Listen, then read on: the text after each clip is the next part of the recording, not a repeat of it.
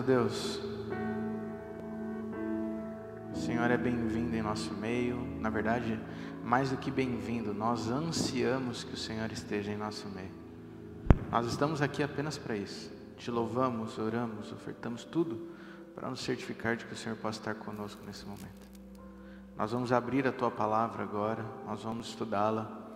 E eu peço que o Senhor fale conosco, ainda mais hoje, voltando a estudar sobre o Evangelho, a tua história.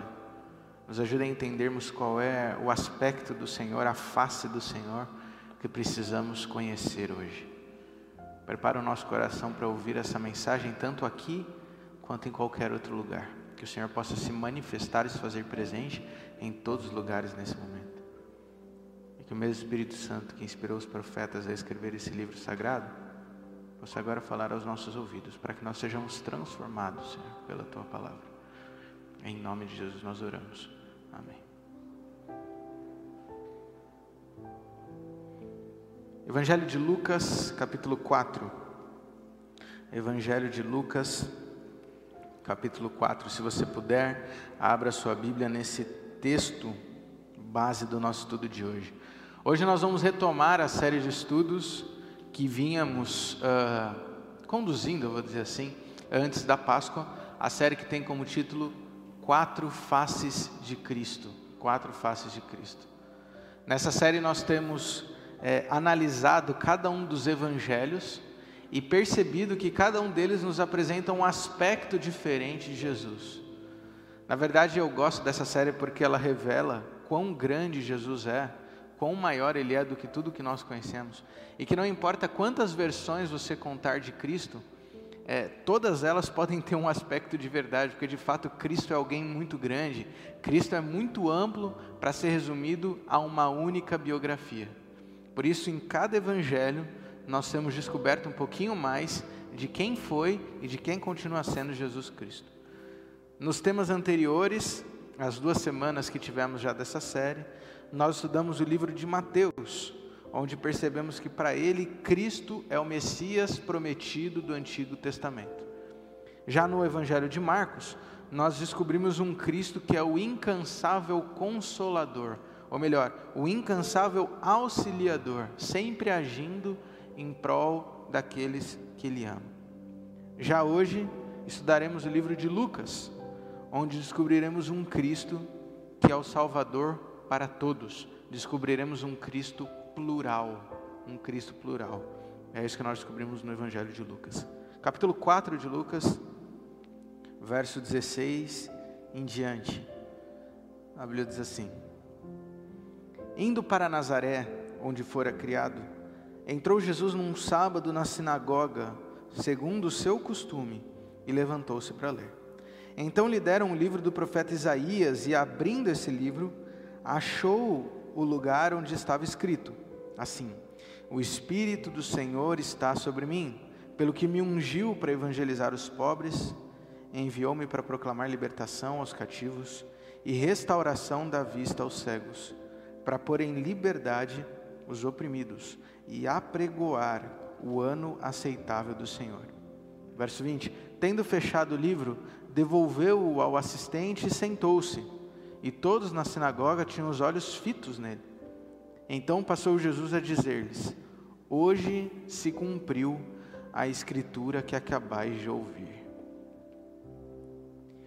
Esse texto é muito forte porque aqui nós temos a primeira vez onde Cristo publicamente se declara o Cristo, o Messias, se declara justamente o cumprimento das profecias do Antigo Testamento.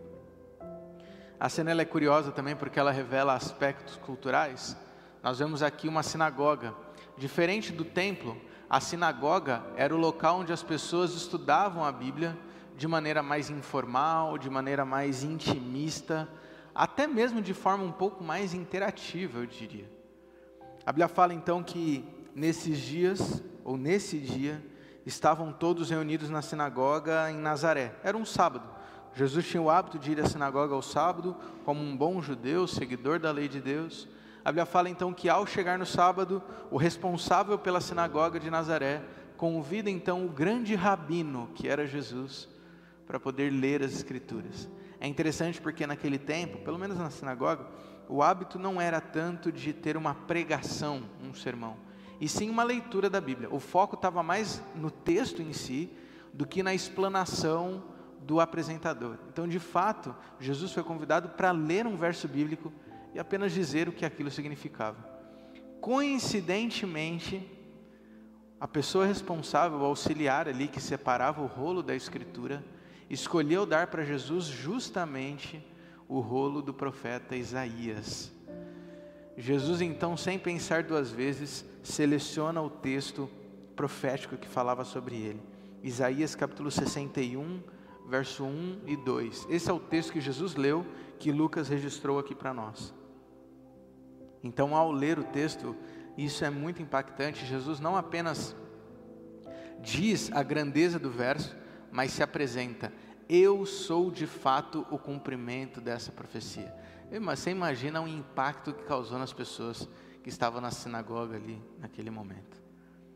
Mas o, o, que eu gosto, o que eu acho interessante desse verso é que ele não apenas revela quem Cristo é, mas revela também a sua missão. Esse texto não apenas fala que Cristo é o cumprimento da profecia, mas diz o que ele veio fazer aqui. Segundo Isaías e o próprio Jesus, Cristo foi ungido pelo Espírito Santo para evangelizar os pobres, libertar os cativos, curar os cegos, libertar os oprimidos e anunciar o ano da graça. Essa era a missão de Cristo. E essa autoproclamação de Jesus resume muito bem quem era Jesus Cristo na perspectiva do evangelista Lucas. Quem era Jesus no Evangelho de Lucas? O Evangelho de Lucas foi escrito pouco antes do ano 63 depois de Cristo, segundo o comentário bíblico adventista. Isso significa que a essa altura já circulavam os evangelhos de Mateus e de Marcos normalmente. E isso é importante porque muito provavelmente, eu diria até quase que certeza, que os livros de Marcos e Mateus foram consultados para que o livro de Lucas fosse escrito. Então, de fato, houve uma fonte ali em comum. Na verdade, na abertura do seu livro, Lucas já explica que esse foi um método que ele utilizou para escrever o seu livro. Lá no verso 2 e 3 do capítulo 1, ele diz então que esse evangelho Diferentemente dos outros, esse evangelho foi escrito a partir de uma extensa pesquisa entre textos sobre a vida de Jesus e também com relação a testemunhas oculares dos todos os fatos que ele relata ali. E isso é bem interessante para nós porque por conta dessa metodologia, o evangelho de Lucas nos permite conhecer algumas histórias diferentes, porque são histórias que outras pessoas viram. Um bom exemplo disso é o início do livro de Lucas, que nos conta sobre a infância de Jesus. Ele é o único que nos fala desse tempo. Por quê? Porque os outros, ao contar o que eles viram, eles não têm como relatar esse ponto, né? Então, ao Lucas conhecer a perspectiva de várias pessoas, ele consegue nos dar uma amplitude maior, detalhes diferentes de outras histórias, além de contar as mesmas histórias com uma perspectiva, com uma ótica diferente. Por isso passa a ser um evangelho muito rico. Uh, Lucas não foi testemunha ocular de nenhum dos eventos do evangelho. Esse é um ponto importante, está frisado. Então, tudo que ele conta é a partir desses testemunhos. E depois eu vou voltar um pouquinho nessa informação. A pergunta, então, que é importante para a gente é: quem foi Lucas? Essa é a pergunta que a gente tem tentado entender todos os dias, todos os temas, porque já percebemos que ao conhecer um pouco mais do autor, nós, nós também podemos conhecer um pouco mais da mensagem, da ênfase que ele quer nos passar. Quem foi Lucas? Bom, primeira informação, a mais conhecida de todas, Lucas foi um médico. A partir ou baseado em Colossenses capítulo 4, verso 14, nos conta isso. Lucas foi um médico. Embora a pesquisa que ele fez foi de qualidade tão grande, que alguns poderiam dizer que ele na verdade é um historiador ou um escritor, mas não, ele foi médico. As especificações, aliás, nós encontramos no seu texto, isso é bem interessante, alguns trechos que onde Lucas relata uma doença com especificações e conhecimento de alguém que era médico naquela época. Então, você pode olhar, por exemplo, Lucas capítulo 4, verso 38, capítulo 5, verso 12, capítulo 8, verso 43 e outros textos que dão essa demonstração. Outro ponto importante, por esse conhecimento que Lucas tinha, já nos mostra que Lucas, na verdade, era uma pessoa muito culta e escolada. Ele era médico, portanto, tinha bastante estudo, e isso é nítido na escrita de Lucas. Ao lado de Paulo, Lucas é quem melhor se utiliza do grego no Novo Testamento, segundo o comentário bíblico adventista. Não só pela sua gramática ser correta, mas também o vocabulário é muito rico e polido. Principalmente quando você compara com outros autores como Pedro, por exemplo, que não tinham uma formação técnica, eram homens da vida, digamos assim. Então Lucas parece alguém mais acadêmico. Inclusive Lucas é o autor que mais se aproxima do padrão literário daquele tempo. Lucas é quem mais escreve como os grandes autores gregos escreviam. Então isso é algo bastante interessante. Aliás, já dei uma dica do que de outra característica de Lucas, né? Lucas era grego, provavelmente de Antioquia, segundo Eusébio, um teólogo do século IV. E isso é muito interessante, porque se Lucas é grego, nós estamos dizendo que Lucas é o único autor bíblico não judeu, o único. Antigo e Novo Testamento, o único autor bíblico não judeu. Então já coloca ele num lugar especial na relação dos autores bíblicos. Lucas era um gentil. Lucas, capítulo, Colossenses, perdão, capítulo 4, verso 11 a 14 nos mostra isso. Muito provavelmente, Lucas foi convertido por Paulo, de quem se tornou um grande amigo e companheiro de missão. A tal ponto que Tertuliano, outro teólogo do século 2 e 3, vai afirmar que foi sob a influência de Paulo que Lucas escreveu o seu evangelho. Mas Lucas está presente no texto bíblico, você já deve ter lido sobre ele. A sua primeira aparição aconteceu em meio à missão, nas viagens missionárias de Paulo. Atos capítulo 16, verso 10 a 18, nos diz que Paulo, ou Lucas, perdão, esteve com Paulo a partir da cidade de Troade, Ali ele se uniu ao movimento e seguiu viagem com Paulo ao longo de toda a sua vida de fato, porque ele vai aparecer em algumas das cartas do apóstolo Paulo, Lucas é mencionado. A sua última aparição está quando Paulo esteve na sua última prisão em Roma, já no finalzinho da sua vida. Em 2 Timóteo, capítulo 4, verso 11, Lucas é citado ali. A tradição cristã vai nos dizer que Lucas morreu como mártir sugerindo que ele viveu por essa missão pelo restante de sua vida, sendo crucificado numa oliveira localizada na Grécia, segundo o comentário bíblico adventista e o teólogo Amin Rodor. Lucas não foi uma testemunha ocular dos eventos do seu evangelho, mas Lucas foi sim uma testemunha ocular dos eventos de Atos, e isso é outro ponto interessante. Você nota isso de maneira muito específica, porque ele vem contando toda a sua narrativa na terceira pessoa. E eles foram, e depois eles foram para lá, e ele fez assim. Mas no capítulo 16, exatamente verso 10 do capítulo de Atos, você nota uma mudança abrupta, onde Lucas vem dizendo assim: E eles fizeram tal coisa, e depois nós fomos para lá. E a partir daí, todo o relato de Lucas, quando ele está junto, claro, passa a ser na primeira pessoa. O que nos indica é o exato momento onde Lucas entra na história e se torna um personagem ativo, testemunho ocular dos eventos do livro de Atos. Avançando um pouquinho na compreensão do, do livro em si, qual é o público-alvo de Lucas? Nós já percebemos que esse é um ponto importante nos outros evangelhos também.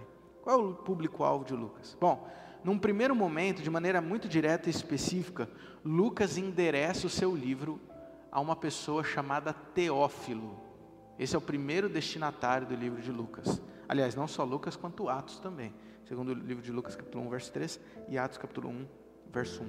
O que nós percebemos é que os dois livros, Lucas e Atos, são, na verdade, como se fossem um livro só, ou uma única história, isso é fato. Lucas e Atos são uma única história. Uh, um é a continuação exata do ponto que o outro parou. Só que é como se fosse uma história dividida em dois volumes, aonde o livro de Lucas nos conta a história de Cristo e o livro de Atos nos conta a história do cristianismo. Ambos volumes foram endereçados a esse homem chamado Teófilo. E a verdade é que existe uma verdadeira discussão teológica já há muito tempo sobre a identidade de quem é esse Teófilo.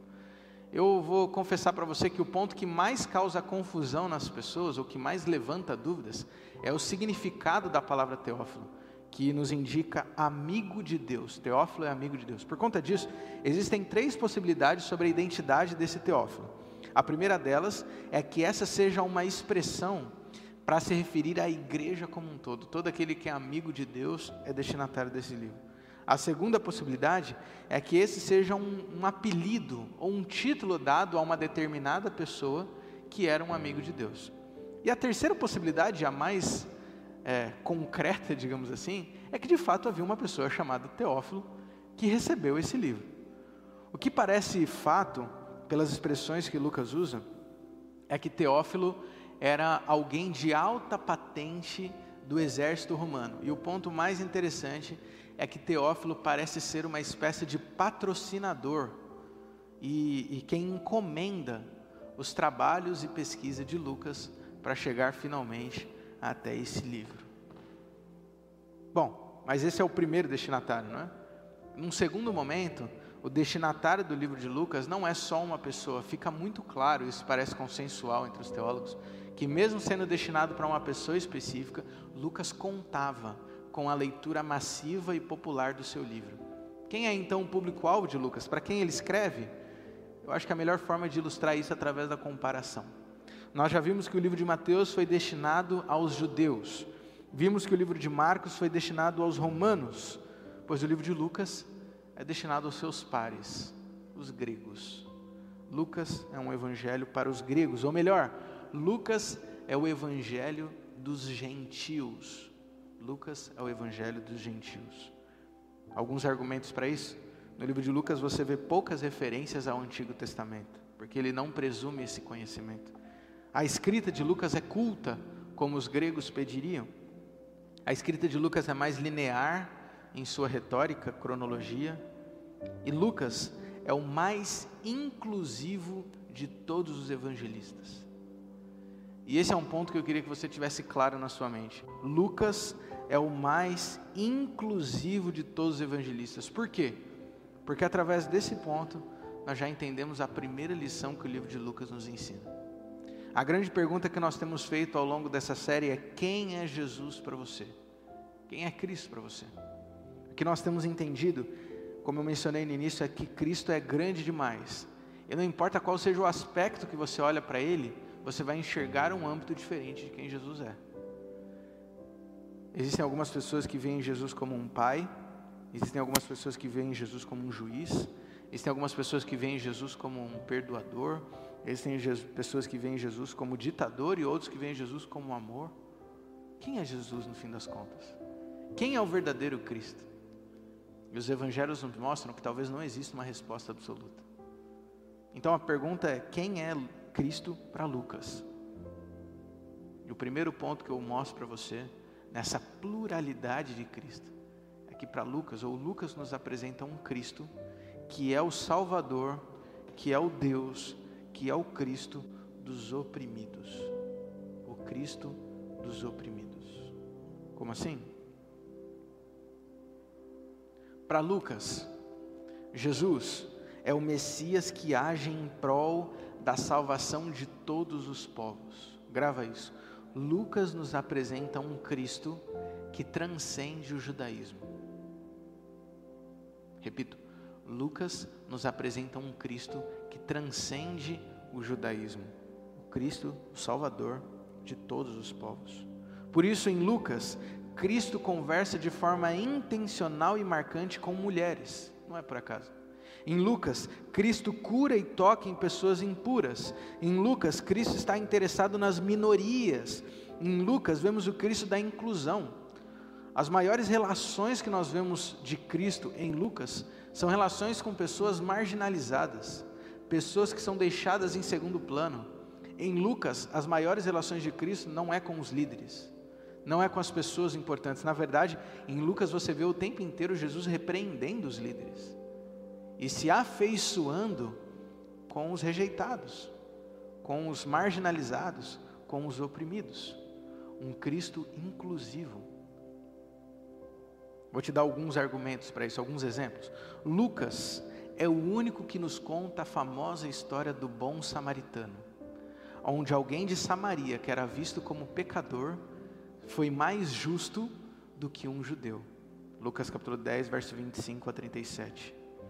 Lucas é o único que relata a cura dos dez leprosos. Lembra aquela história?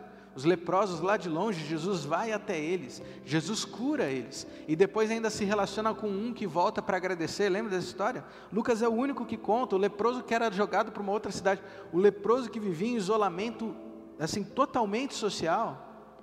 Jesus se relaciona com eles em Lucas, capítulo 17, verso 11 a 19. Lucas é o único que relata a história de Zaqueu, capítulo 19, verso 1 a 10, o cobrador de impostos aquele que era visto como um ladrão, aquele que a sociedade não queria nem deixar chegar perto de Cristo.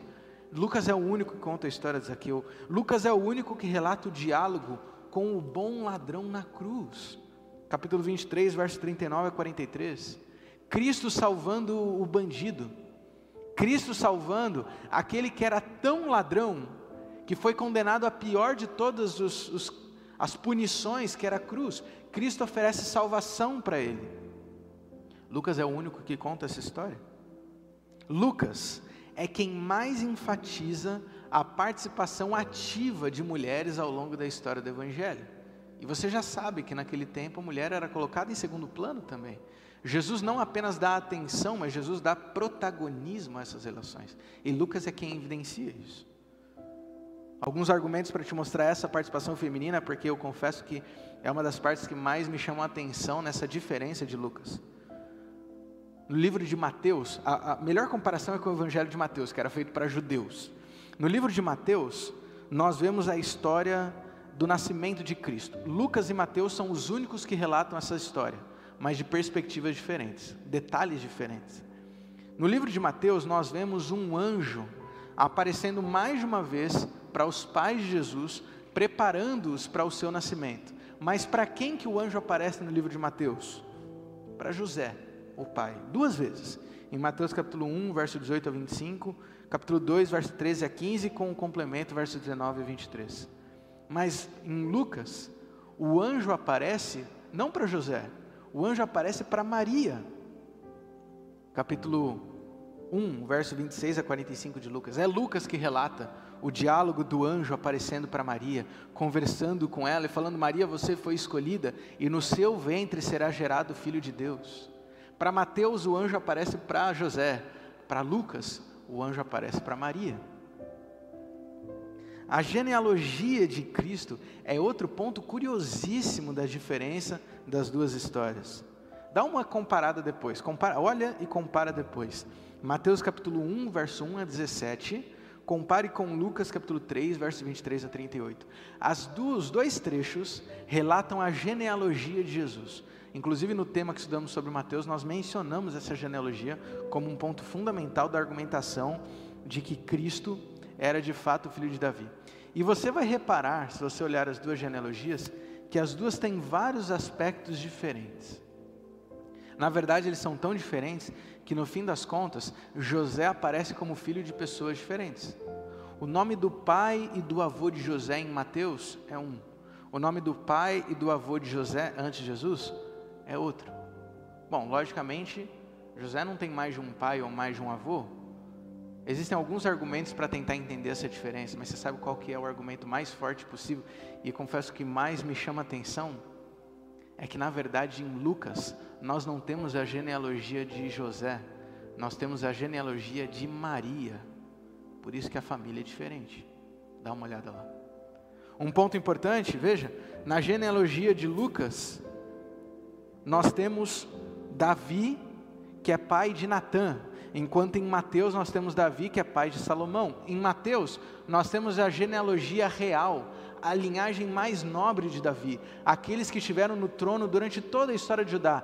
Desses, Jesus descende. Mas em Lucas, nós temos um Jesus que descende de uma família mais pobre, a família mais esquecida, o lado que foi se afastando da nobreza até que Maria vem à vida.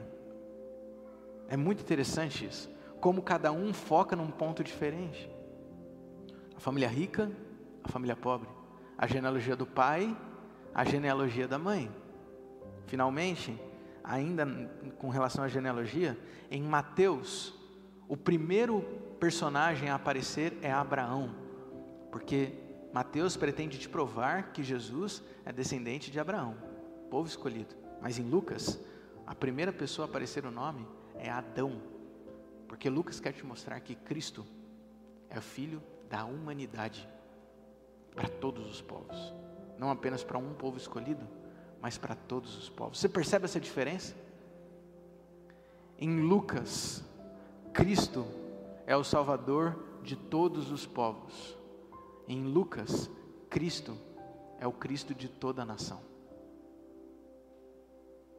Deixa eu fazer uma pergunta para você de novo. Quem é Jesus para você? Quem é Jesus para você? O Evangelho de Lucas nos diz que Jesus não é só o Cristo dos judeus ou do povo escolhido. O Evangelho de Lucas nos conta que Jesus é o Cristo de todos os povos, incluindo eu e você. Você já parou para pensar quão significativo é isso? Pensa bem. Nós não somos judeus. Talvez a grande maioria de nós não sejamos. Mas ainda assim, Cristo é o nosso Cristo. Por quê? Lucas prova que Cristo não está preso a uma nação. Cristo não está preso a uma descendência escolhida, mas nesse momento a graça de Cristo é estendida a todo aquele que escolhe ter Jesus como seu Salvador. Esse é o Cristo de Lucas. Para Lucas, Jesus não é apenas o Messias do judaísmo. Na verdade, para Lucas, Jesus oferece a oportunidade de salvação para gregos, italianos, espanhóis, portugueses, africanos, asiáticos, indígenas, brasileiros, capixabas. Em Lucas, Jesus oferece salvação para mim e para você. Ele é o Messias prometido no Antigo Testamento, é verdade. Ele é o Messias prometido nas profecias judaicas, é verdade. Mas elas se estendem a todos os povos. Lucas é um lembrete de que a obra de salvação de Jesus Cristo foi suficiente para salvar você. Lucas é um lembrete que se um grego pode contar de quem é Jesus, ele também pode transformar a tua vida. O que nos leva para a segunda e última lição que eu destaco hoje do livro de Lucas. Se a primeira é que nós descobrimos um, um Cristo que é o Cristo dos oprimidos, um Cristo que se preocupa com aqueles que são deixados de lado, um Cristo que se preocupa com os que são rejeitados, um Cristo que olha para quem é esquecido por todo mundo, um Cristo que se estende a absolutamente qualquer um. O que nós vemos a segunda lição é que em Lucas, Cristo é o Cristo da graça, o Cristo da salvação. O amigo e tutor de Lucas, Paulo, é quem escreve em Romanos 3, 23 e 24: Pois todos pecaram e carecem da glória de Deus, sendo justificados gratuitamente por Sua graça, mediante a redenção que há em Cristo Jesus. Você sabe que essa marginalização que existia por parte dos judeus, ela não acontecia por mal o judeu não, não tinha a compreensão de que alguém era deveria ser deixado de lado, mais ou menos, porque ele era mal. Não. Tudo partia de uma compreensão de pecado. A compreensão de que o pecado é ruim, é a rejeição de Deus, e aqueles que não fazem parte do povo escolhido, na verdade, são mais entregues ao pecado tinha que ver com uma noção de purificação. Eu não vou me misturar com quem está em pecado, eu vou me manter puro. Aqueles são indignos. A marginalização dos judeus vinha de uma noção de indignidade. Indignidade. O que Cristo nos apresenta, e o Evangelho de Lucas nos revela, nos destaca, é que na verdade indignos somos todos nós. Indigno não é só o grego ou o gentil Indigno é todo aquele que é ser humano. O pecado está em nós, até o povo escolhido. Na verdade, era indigno. Mas é essa compreensão da indignidade que nos revela a graça de Cristo. É essa compreensão de quão não merecedores nós somos da salvação, que nos mostra ainda mais o tamanho do amor, do perdão e da graça que Cristo nos oferece. Me permita ler um último texto da Bíblia com você. Capítulo 5 de Lucas, verso 30 ao 32. Os fariseus e seus escribas murmuravam contra os discípulos de Jesus, perguntando: Por que vocês comem e bebem com os publicanos e pecadores? Jesus tomou a palavra e disse: Os sãos não precisam de médico, e sim os doentes. Eu não vim chamar justos, e sim pecadores ao arrependimento. Eu não vim chamar justos, e sim pecadores ao arrependimento. O Cristo de Lucas não é o Cristo que vem para aqueles que se sentem dignos. O Cristo de Lucas não é o Messias que vem para aqueles que se acham prontos. O Cristo de Lucas é o Cristo dos indignos. É o Messias dos rejeitados. É o Messias dos que foram deixados de lado. O Cristo de Lucas é o Messias daquele que talvez esteja nos acompanhando, que não se sente digno de Deus, pois a graça está estendida para você. Se você olha para Deus, olha para quem está do teu lado e pensa: quem sou eu para Deus olhar para mim? Esse é o Cristo que Lucas oferece, que Lucas apresenta. O Cristo que se importa com você. Na lista que nós vemos aqui, Cristo não veio para salvar os sãos, o médico veio para evangelizar os pobres, libertar os cativos, curar os cegos, libertar os oprimidos e anunciar o ano da graça. Para todo aquele que se sente deixado de lado, para todo aquele que passa a vida inteira tentando encontrar uma forma de ser digno de ter um Salvador. O Evangelho de Lucas é a boa notícia, a boa nova de que esse Cristo já veio. Ele morreu por você. Quem é Jesus para você?